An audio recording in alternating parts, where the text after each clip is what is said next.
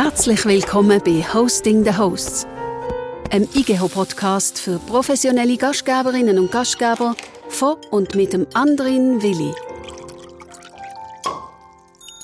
Schön, dass Sie zuhören. Ich sitze heute im Büro von Jörg Schmid. Sein Name ist bekannt. Als oberster Verkäufer von der Schweiz hat der Betriebsökonom Land bei Schweiz Tourismus propagiert. Dann ist es bei ihm fulminant weitergegangen. Heute ist er unter anderem bei der Living Circle als Verwaltungsratspräsident tätig, aber auch Mitinhaber von der Agentur Schmid Pelli und Partner. Danke Jörg Schmid, dass Sie Zeit haben, in unserer 16. Ausgabe zu Gast zu sein. Ist der Max Frisch für Sie in der Schule ein Müssen oder ein Dürfen gewesen? Ja, danke, dass ich da sein darf. Freue mich aufs Gespräch. Ja, in der Schule ist der Max Frisch, glaube ich, schon ein Müssen gewesen. Und mit zunehmendem Alter eine Freude und eine intellektuelle Auseinandersetzung und ein Interesse. Okay, ich überlasse jetzt dem Schweizer Schriftsteller die ersten drei Fragen. Und zwar stammen die ausnahmslos aus seinem Fragebuch, das da vor mir liegt. Sie geben mir einfach dreimal eine Seitenzahl zwischen 7 und 93 an und ich stelle dann die dementsprechende Frage. Auf ins Gespräch. Acht. Wenn Sie Macht hätten zu befehlen, was Ihnen heute richtig scheint, würden Sie es befehlen, gegen den Widerspruch der Mehrheit, ja oder nein? Nein. Weil langfristig gegen den Widerspruch der Mehrheit zu sein, führt zu seltsamen Strukturen. Und wir leben im Moment schmerzlich in Russland, was, äh, was es heißt, wenn man gegen die Mehrheit befiehlt. Weil da bin ich überzeugt, die Mehrheit würde den Gang nicht so gehen, wie in Russland zurzeit geht. Nächste Frage. 16. Hätten Sie der standesamtlichen oder der kirchlichen Formel für das Eheversprechen irgendetwas beizufügen? Doppelpunkt als Frau A, B als Mann. Klammer bitte um genauen Text. Also bei mir funktioniert das zivile wie das kirchliche Versprechen wunderbar. Ich bin seit äh, bald 30 Jahre glücklich verheiratet und würde es auch nicht anders machen. Also ich muss eigentlich sagen, ich muss, kann nichts hinzufügen. Aus Sicht der Frau, ja, wenn es so einfach wäre, sind ich in die Sicht der Frau immer reinzubegeben. Ich glaube, das maße ich mir nicht an. Das kommt nur schlecht raus. Nächste Frage. Machen wir 90. 90. Möchten Sie wissen, wie Sterben ist? Ja, ohne es zu müssen.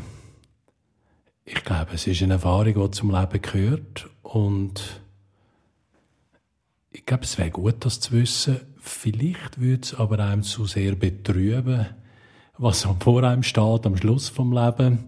Aber doch, ich glaube, meine Neugier ist grösser. Ich würde es wissen. Jörg Schmidt, Sie wären gerne als Tourismusversteher umschreiben. Gibt es auch Sachen im Tourismus, die Sie nicht verstehen? Ja, selbstverständlich. Und immer wieder aufs Neue. Aber meistens, was ich nicht verstehe, ist das Verhalten der Touristiker.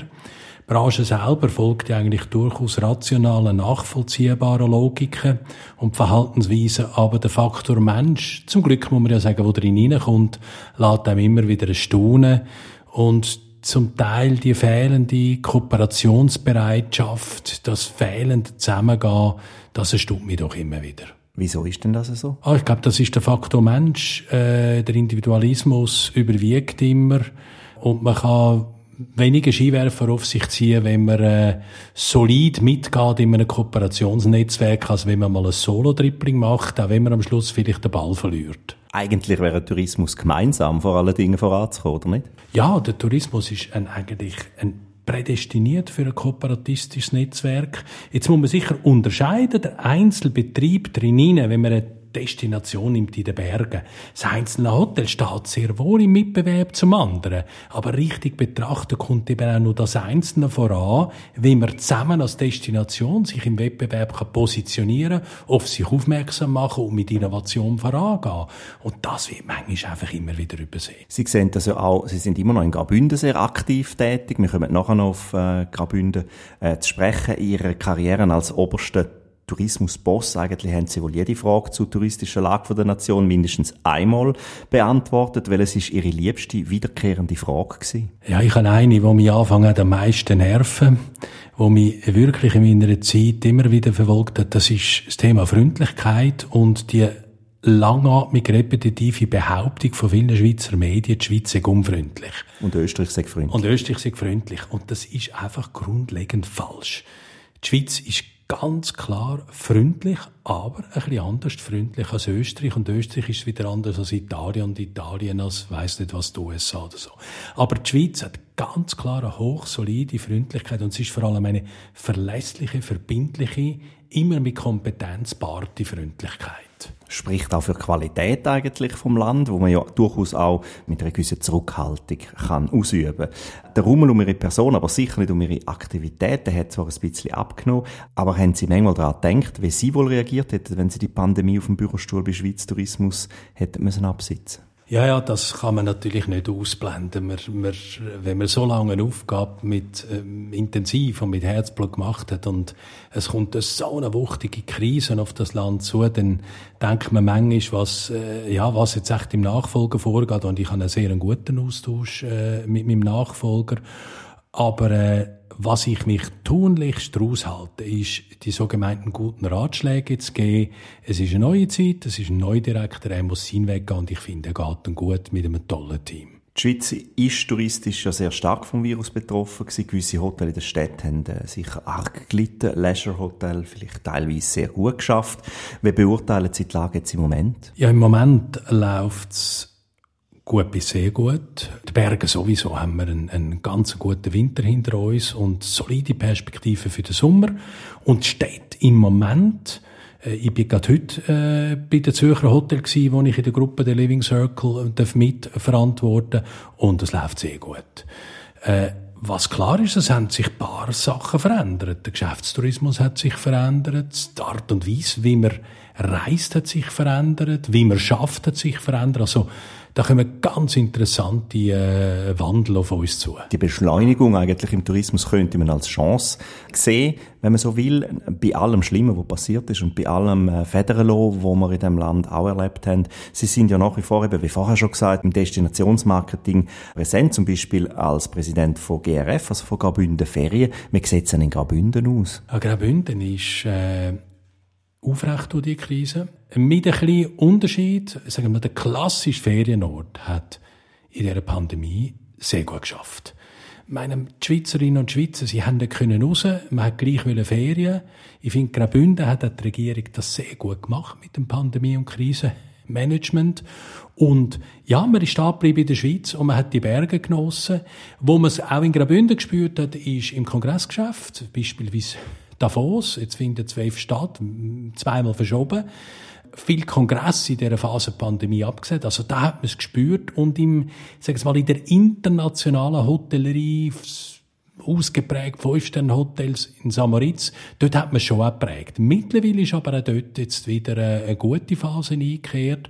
Insgesamt ist Graubünden gut durch die Krise durchgekommen. Also sicher das Wort Profiteur dürfen wir nicht nennen, das ist so schwierig angesichts von so einer Krise, aber man hat sicher, man ist auf der guten Seite gestanden von der Auswirkungen. Nicht nur, aber als VRP von der Living Circle sehen Sie ja auch Zahlen so von der Hotel in Zürich, von der Hotel aber auch im Tessin, wo Sie verantworten. Gibt es Ihrer Meinung nach Kantone, die jetzt besser über die Runde gekommen sind als andere? Ja, ganz klar. Ich meine, Tessin ist, äh, ich meine, Tessin ist das Dach. Man hat wollen Süden, weiter weg ist lang nicht möglich und dann lang äh, unsicher gewesen. Man hat ja ganz viele Leute, die in der Familie jemanden haben, der zu der vulnerablen Reisegruppe gehört hat. Dann ist dann die ganze Familie nicht gegangen. Und das Tessin ist so der erste Süden und hat wirklich gewaltig profitiert. Also bei uns ist das äh, Hotel im Tessin, das Castello del Sole, ist wirklich, hat sehr gut geschafft. Und Zürich hat es am Anfang brutal geschüttelt, das Stadthotel, allgemein Stadthotel. Und je mehr man im Business, im Geschäftsreisetourismus ist, umso mehr hat es einem geschüttelt. Und wir haben zum Glück die Ausgangslage, dass wir ein Hotel haben mit einem hohen Anteil Freizeitgäste und äh, haben jetzt uns sehr schnell können erholen. Aber es hat uns also schon im ersten Jahr von der Pandemie ist, äh, das war hart gewesen. Und trotzdem gibt es neue Hotels, die auf, man höre und staune, Business-Gäste setzen und gebaut werden. Mutig. Ich glaube wirklich, dass wir im Geschäftsreisetourismus einen fundamentalen Wandel erleben und viel sich noch nicht bewusst sind, was das heißt. Wir haben alle gelernt, mit diesen Videotools zu arbeiten. Die sind vorher schon da gewesen, aber die sind reingeschleudert worden. Also heute, ich bin doch früher für eine Stunde Sitzung, äh, ist man auf Bern und man ist, äh, weiss nicht, viermal im Jahr in ins Ausland, wie man seine Teams gesehen hat. Und heute sagt man, statt viermal reise ich vielleicht einmal. Die anderen drei mache ich irgendwie per Videokonferenz und das eine Mal gehe ich ein bisschen länger, arbeite ein bisschen tiefer und setze mich mehr mit den Leuten auseinander. Aber am Schluss heisst es weniger Geschäftsreisen, weniger Flugverkehr, zum Glück für die Umwelt, weniger gut für die Airlines und den Flughafen.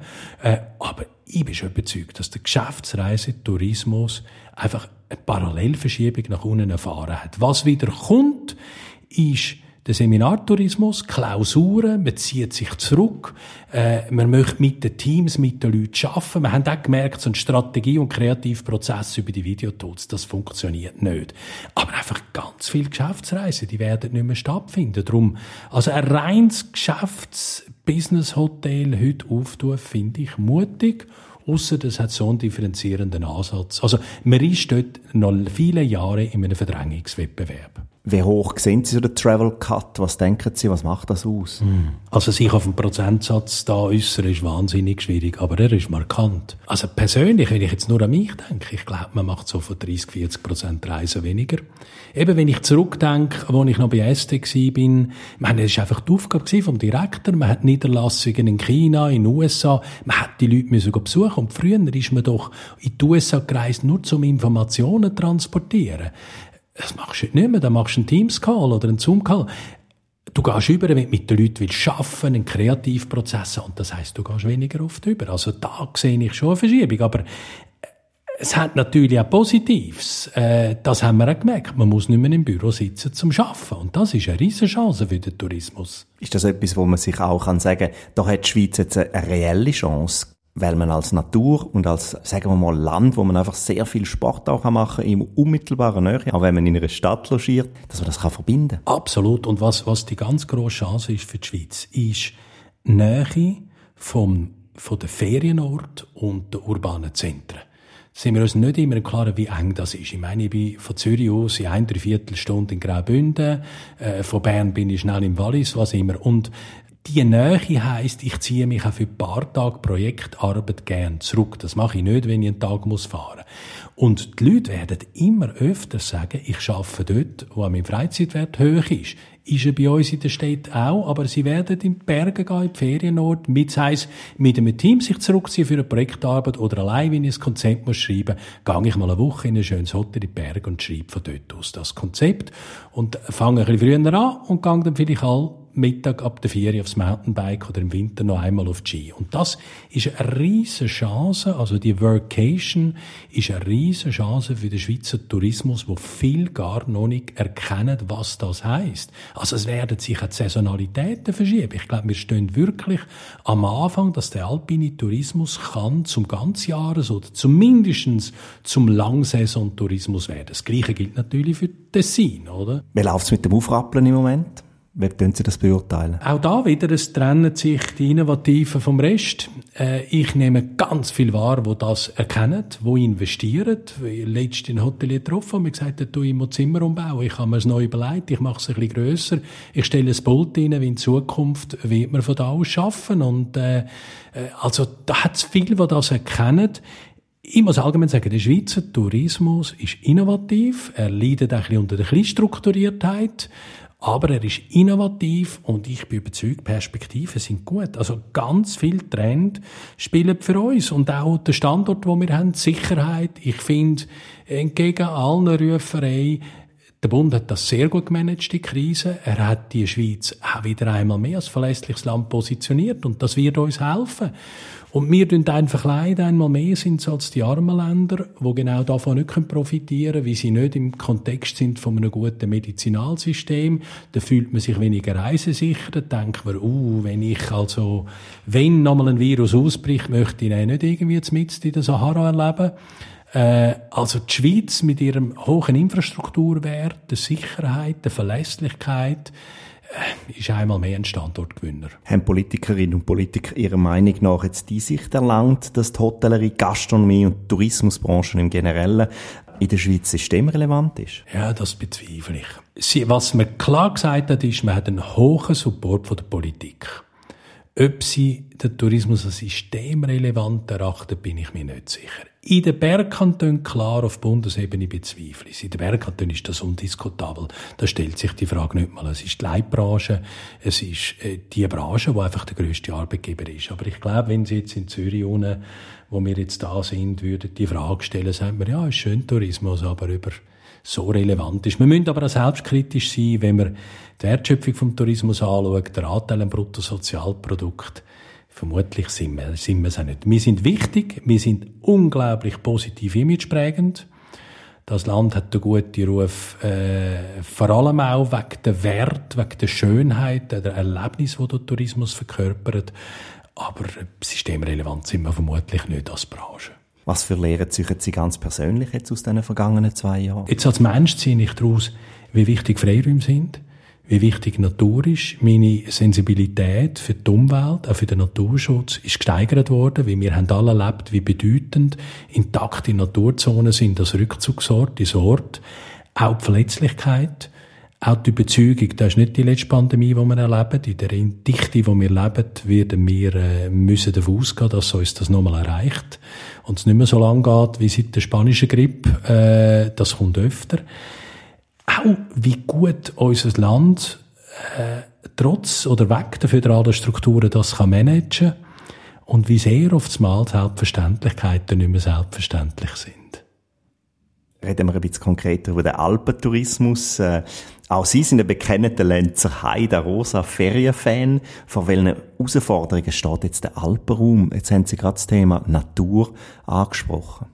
Es gibt natürlich ein paar Herausforderungen, die gekommen sind, wo, wo wir alle nicht erwartet haben. Das, was mich am meisten überrascht hat als Auswirkung von der Pandemie, ist zum Beispiel der Arbeitskräftemangel was das für einen Schub gegeben hat. Und es ist ja nicht mehr ein Fachkräftemangel, es ist ein grundsätzlicher Kräftemangel. Also ob Küche, ob Service mittlerweile an der Rezeption, es ist wahnsinnig schwierig, Leute zu finden. Und das ist eine riesige Herausforderung, wie der alpine Tourismus, wo eben an vielen Orten noch saisonale Stellen anbietet, hat eher einen Nachteil im Kampf um die besten Talente, wo als in der Stadt, wie eine ganze Jahre Stelle haben, das vorteilhafter ist. Denn auch die Ansprüche der Mitarbeiter, meiner Meinung nach zu Recht, die steigen, die Ansprüche an die Löhnung. Also wir werden einen unglaublichen Kostendruck erleben und damit den Preisdruck. Also die Preise werden umgehen. Das macht uns weniger konkurrenzfähig. Und auch das Thema Wohnen. Wohnen am Ort. Es, es hängt alles zusammen. Die Ansprüche ans Wohnen der Mitarbeiter sind gestiegen. Und es wird immer schwieriger, an diesen Ort Wohnungen zu finden. Also, Interessanterweise sehe ich im Moment weniger Herausforderungen für den alpinen Raum, die rein nachfrageorientiert sind. Es werden Märkte wieder aufgehen, schliessen und das wird wieder Chancen geben. Ich glaube, man hat unglaublich viele Chancen, wie vorher, Workation, Arp, das Reiseverhalten, das sich ändert, äh, die Umweltorientierung, Klimadebatte, wo, wo es Nähe äh, was, was für die Nähe einen Vorteil bringt. Ich glaube, die grossen Herausforderungen sind wirklich mehr im Arbeitsmarkt. Es wird nicht nur der gewinnen, der ein schönes Angebot hat, sondern der, der die Leute hat, die Mitarbeiter, um das Angebot positiv zum Gast zu bringen. Und man kann nicht einfach äh, ad absurdum irgendwelche Mitarbeiterwohnungen bauen. Man hat ja das Tafelsilber im schlimmsten Fall schon verkauft. Das heißt schon äh, Ferienwohnungen aus dem ja, Land raus. dann hat man natürlich Einschränkungen durch äh, Zonenplanung, durch äh, Zweitwohnungsgesetz und so weiter. Also da müssen Lösungen kommen, aber vor allem die Mitarbeiter. Wir müssen als Branche attraktiver werden und das hat eben immer, das kann man drehen und wenden, wie man will und von Wert reden. Am Schluss hat es auch mit dem Lohn zu tun, oder? Das muss alles auch stimmen, aber, aber auch mit dem Lohn. Und das wird uns am Schluss teurer machen. Jetzt können wir einfach sagen, der Vorteil ist, es geht anderen, anderen Ländern rundum gleich. Darum haben wir ja das Problem. Also, wir hören das Gleiche, wenn ich mit Leuten in Österreich rede, in Deutschland. Äh, der, der Kräftemangel, der Arbeitskräftemangel ist ein akutes Thema geworden. Wie machen wir in den Bergen den Sommer zum Winter? Ich glaube, da sind wir seit vielen Jahren auf dem Schritt dazu. Der Sommer wird immer besser gebucht, wird attraktiver. Klimaerwärmung ist der Grund, weil einerseits die Winter kürzer werden, aber vor allem die Sommer attraktiver, weil es wärmer werden. Das, was immer der Nachteil war, dass kommt jetzt äh, durchaus als Positive. Es ist auch Juli, Aug, Juli, August ist ja der klassische Mittelmeerort oft 40 Grad und drüber. Äh, in einer alternden Gesellschaft ist das nicht so strebenswert. Die werden eher profitieren in der Vor- und Nachsaison. Aber ich glaube, wir in den klassischen Sommer sind wir gut aufgestellt in den Bergen. Skifahren wird immer teurer. Das ist auch eine Folge vom Klimawandel. Schneeproduktion kostet schlicht und einfach sehr viel Geld. Ich glaube, etwa eine Viertelmillion in St. Moritz pro Tag. Gibt es konkrete Alternativen dazu? Es gibt Alternativen zum Skifahren, aber keine Alternativen zum Schnee im Winter. Also es ist ja so, dass die schnellst wachsende Bewegungsform im Winter ist das Winterwandern.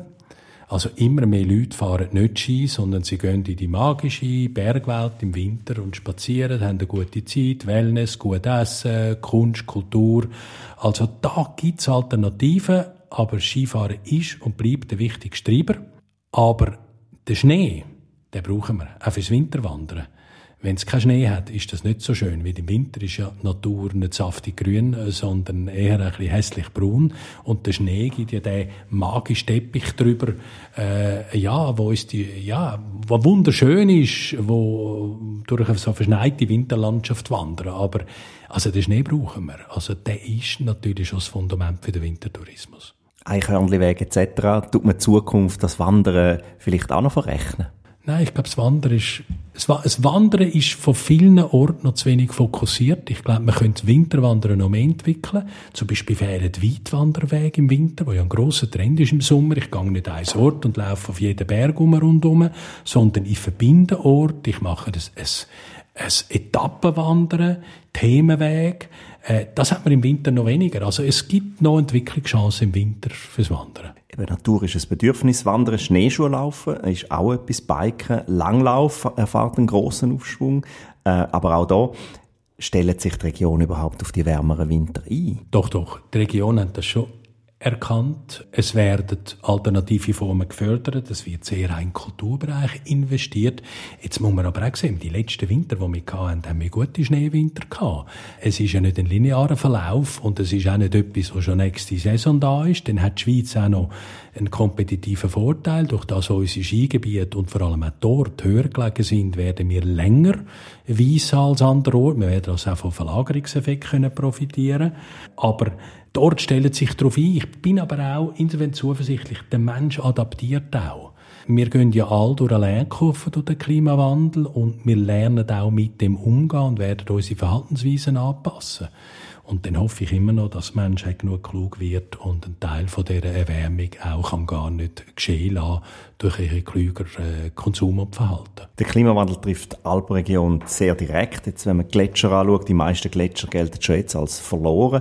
Was denken Sie, wenn Sie so den Rosetsch Gletscher anschauen und wissen, dass in den letzten 160 Jahren die Hälfte von allen Gletscherflächen in der Schweiz verschwunden sind? Das schmerzt. Äh, jetzt nützt es aber nichts, wenn wir in Nostalgie uns ergehen.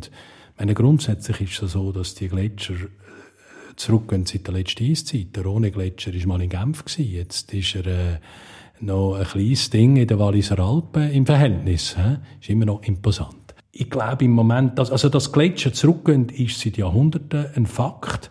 Beschleunigung erschreckt. Und im Rosette-Gletscher ist natürlich das besonders klar erkennbar. Das, ja, das schmerzt. Ich finde, Gletscher ist so ein, ein, ein, ein wuchtiger Zeitzeuge, ist auch ein Erlebnis, eine brachiale Kraft. Und das gesehen, schwinden, das schmerzt. Umso mehr äh, kann man noch sagen, besuchen es, erleben das noch.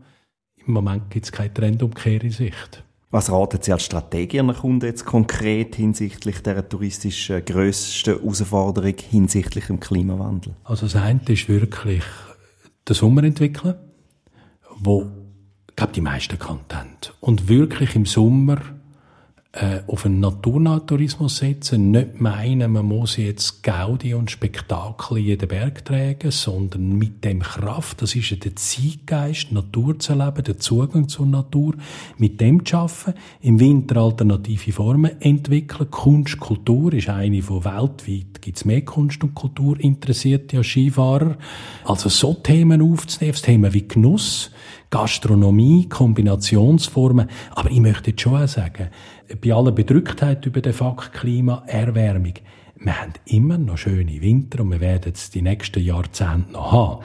Und wir werden es länger haben als fast all im Alpenraum. Stimmt denn das erwartbare Erlebnis mit dem zu entrichtenden Preis überein? Wir haben nun mal die Realität, dass alles, was wir in der Schweiz produzieren, und das trifft nicht nur auf den Tourismus zu, alles ist einfach teuer. Weil wir haben extrem hohe Lohnkosten, wir haben extrem hohe Standortkosten und eine Regulierungsdichte, die es teurer macht. Also müssen wir, wir sind geradezu verdammt dazu, in Qualitäts- und im Premium-Tourismus uns zu bewegen. Und in allem, was wir machen, jedes Produkt, wir können nicht im Volumengeschäft uns behaupten. Also wir müssen im Premium rein, ob das Turnschuhe sind, die wir produzieren, oder Ferien. Und im Premium-Bereich bin ich überzeugt, stimmt das Erlebnis mit dem Preis überein. Klar, wenn man es dann abbricht auf etwas Einzel, wenn man sie an einen Italiener sagen, bei uns kostet Espresso 4 Franken 50 oder 5 Franken und bei ihm kostet er 1 Euro, 1 Euro 10, das können sie nicht erklären.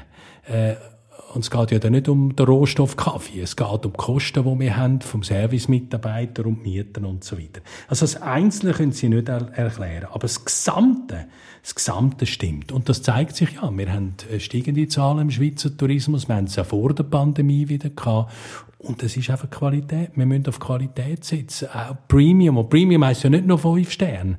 Auch äh, auch wenn Sie die Jugendherbergen nennen oder das Camping. Ein guter Campingplatz ist in der Schweiz doppelt so teuer wie im Ausland. Also muss er auch leicht besser sein. Und das ist er auch.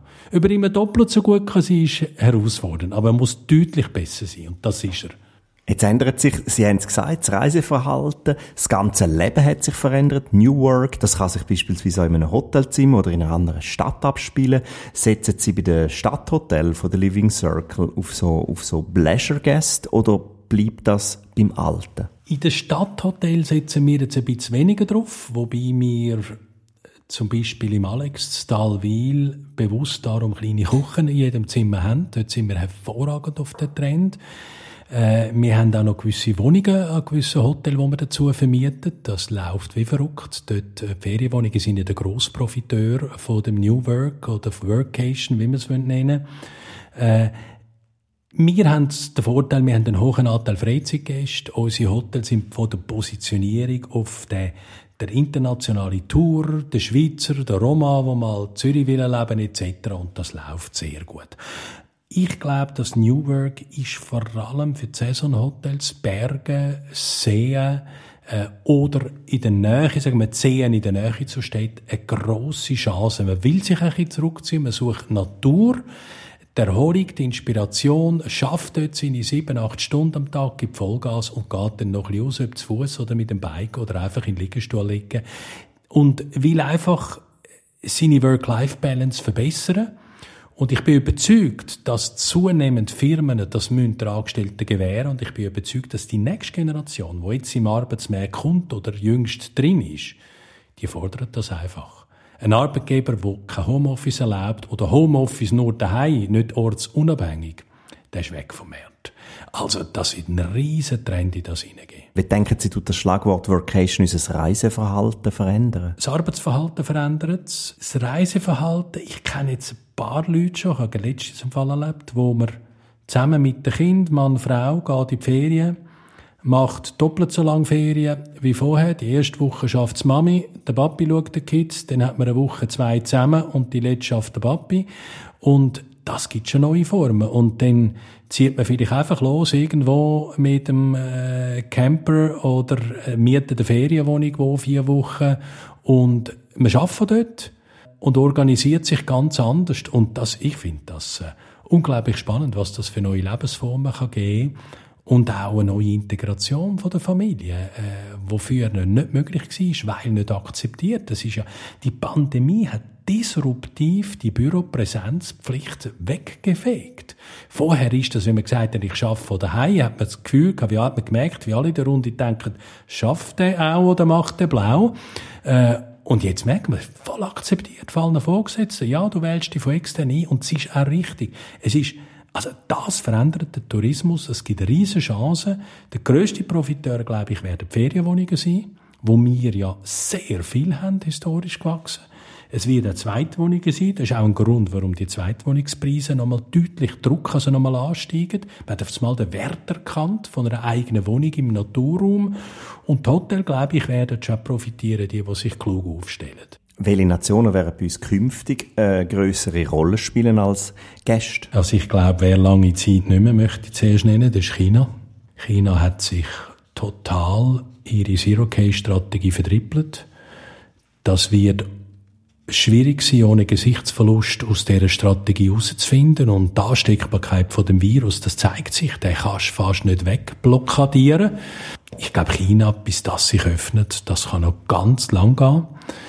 Äh, Russland müssen wir nicht reden, tragisch. Ich glaube aber, dass wir im nordamerikanischen Markt ganz starke Chancen haben, dass das wieder stark zurückkommt. Europa. In Europa müssen wir einfach immer besorgt auf die Entwicklung vom Franken schauen. Wir haben im Moment den Vorteil, dass die Inflation im Nahen Russland grösser ist als bei uns. Also auch wenn der Franken steigt, wir können das über die Inflationsdifferenz wegkompensieren. Also ich bin schon der Meinung, Europa wird gewinnen und ausgewählte Fernmärkte. Brasilien hat sich in überraschender Weise ganz interessant entwickelt in den letzten ein, zwei Jahren. USA, auch Indien beispielsweise, bin ich zuversichtlich. Ist der Tourismusstandort Schweiz in Sachen Nachhaltigkeit schnell genug unterwegs? Weil ganz viele andere Länder da, dunkel mir, geben die viel mehr Gas. Ja, ich glaube, das täuscht. Der Schweizer ist einmal mehr in seinem Understatement gefangen. Wir sind einfach nicht gut zum Anstehen, wir sind gut und PR-mässig sind wir einfach nicht so. Ideal ist ja, wenn andere, wenn wir andere darüber reden lassen, wie gut wir in der Nachhaltigkeit sind. Die Schweiz ist, was Nachhaltigkeit angeht, top. Das zeigen ja auch sämtliche Umfragen. Nicht mehr äh, vom WEF äh, Tourismus äh, Konkurrenzstudien anschaut, wo all, alle Jahre oder alle zwei Jahre veröffentlicht wird, oder andere Umweltindex. Die Schweiz ist gut unterwegs. Ich finde auch der Tourismus, wir müssen aber auch selbstkritisch sein als Sprache. Ich meine, Tourismus kann nie nachhaltig sein. Er kann nur nachhaltiger sein. Aber wenn wir davon ausgehen, dass es ein Grundbedürfnis ist vom Menschen zu reisen, was ich glaube. Und wenn wir sagen, das Grundbedürfnis akzeptieren wir, dann ist die Pflicht vom Tourismus zu sagen, wie kann ich das möglichst nachhaltig, mit dem hohen ÖV-Anteil, den wir haben, mit den strikten Auflagen, mit dem Energiegesetz, mit dem Raumplanungsgesetz. Ich meine, das sind wir wirklich im Vergleich gut unterwegs. Auch wenn ich schaue, die Parks, die geschaffen worden sind, die Naturzonen, die Ausgrenzung von Natur. Ja, es gibt auch Touristiker, die sich darüber ärgern. Ich gehöre zu denen, die immer gesagt haben, richtig betrachtet ist der Naturschutz ein Segen für uns. Weil wenn wir Touristiker in den letzten 60, 80 Jahren einfach hätten machen lassen, ich glaube, die Schweiz würde euch nicht gefallen, wo man gesagt hat. Wir können froh sein, dass es einen Schutz gibt. Kann man nur so ein Beispiel wie ein Lavo anführen. Wie ist die Schweiz in Sachen Digitalisierung unterwegs touristisch? Sind wir da schnell genug? Läuft das äh, vergleichsmäßig ähnlich ab wie in anderen Ländern? Wie, wie können Sie das beurteilen? Als Land ja. Unsere Netze sind hervorragend. Wir haben in der Hotellerie, Gastronomie den Nachteil von der Größe. Unsere, unsere grossen Betriebe sind international knapp mittelgroß, oder? Und unsere mittelgrossen sind kleinst international. Und es ist einfach so, wenn es darum geht, digitale Tools, äh, da kann man eine Automatisierung von Schliesssystemen, dass ich mit dem, mit dem, mit dem Telefon einfach Schlüssel aufmache und, und, und. Ja, wenn ich ein Hotel bin mit 10, 15 Zimmern, ist es einfach im Verhältnis viel einen grösseren Aufwand. Nur schon die Technologie zu verstehen, als wenn ich Hotel habe mit 200, 300 Zimmern, wo einen Digitalchef haben, wo ganz anders in so Themen gehen können. Also dort ist Kleinheit manchmal ein Nachteil. Darum ist es so wichtig, und das bringt man mit Einleitungsstatement zurück, sich in Kooperationsnetzwerke zu begehen. Und mit, mit kluger Kooperation kann ich ja den vermeintlichen Nachteil von der Kleinheit überwinden. Kleinheit hat auch viele Vorteile. Kleinheit ist persönlich, Kleinheit ist authentisch. Ich lerne noch den Chef, den Direktor Direktorin kennen. Ich werde begrüßt. Das werden sie in einem grossen Ort äh, irgendwo nicht mehr. Bei uns in der Abend geht man noch, macht man am Speiss halt die Runde. Aber wir müssen die Nachteile der Kleinheit dürfen wir nicht akzeptieren und müssen besser kooperieren. Wir sind fast am Ende von unserem Gespräch angelangt. Eine kleine, kleine Aufgabe habe ich zwar noch. Es äh, geht da um fünf ultraschnelle Fragen zum Schluss. Bitte nicht lang überlegen, einfach antworten. Ticino oder Grigione? Grigione. Lenzer oder Linzer Torte? Lenzer, gibt es eine Lenzer-Torte? Ich glaube schon. gibt keine Lenzer-Torte. Schnee oder See? Der Schnee. Wieder oder Stochen? Die ist gemein. Beid. RHB oder SBB? RHB. Vielen, vielen Dank, Jörg Schmidt, für das aufschlussreiche Gespräch, für die Ein- und Ausblick. Ich wünsche Ihnen weiterhin viel Erfolg und Glück und das richtige Händli bei allem Ihrem Tun, bei allen Ihren Entscheidungen strategischer und operativer Natur. Bei Ihnen, wo auch immer Sie uns zugelassen haben, bedanke ich mich für selbiges und hoffe, dass äh, wir uns im Herbst beim IGO-Kongress in der Umweltarena Schweiz oder aber an der IGO 2023 in Basel treffen werden. Ist die für seinen Treffpunkt, Herr Schmid? Absolut. Es ist, äh, ich glaube, vor allem nach dieser Pandemie. Wir brauchen dort, wo wir uns wieder austauschen können, persönlich treffen. Das kann das Digitale und all Social Medias nicht. Sie halten einem Jour, die Information fließt, aber das Treffen ist wichtig. Die, die ruft. Das ist der IGH-Podcast Hosting the Hosts. Von und mit dem anderen Willi. Herzlichen Dank fürs Zuhören. Weitere Informationen gibt's auf www.igh.ch.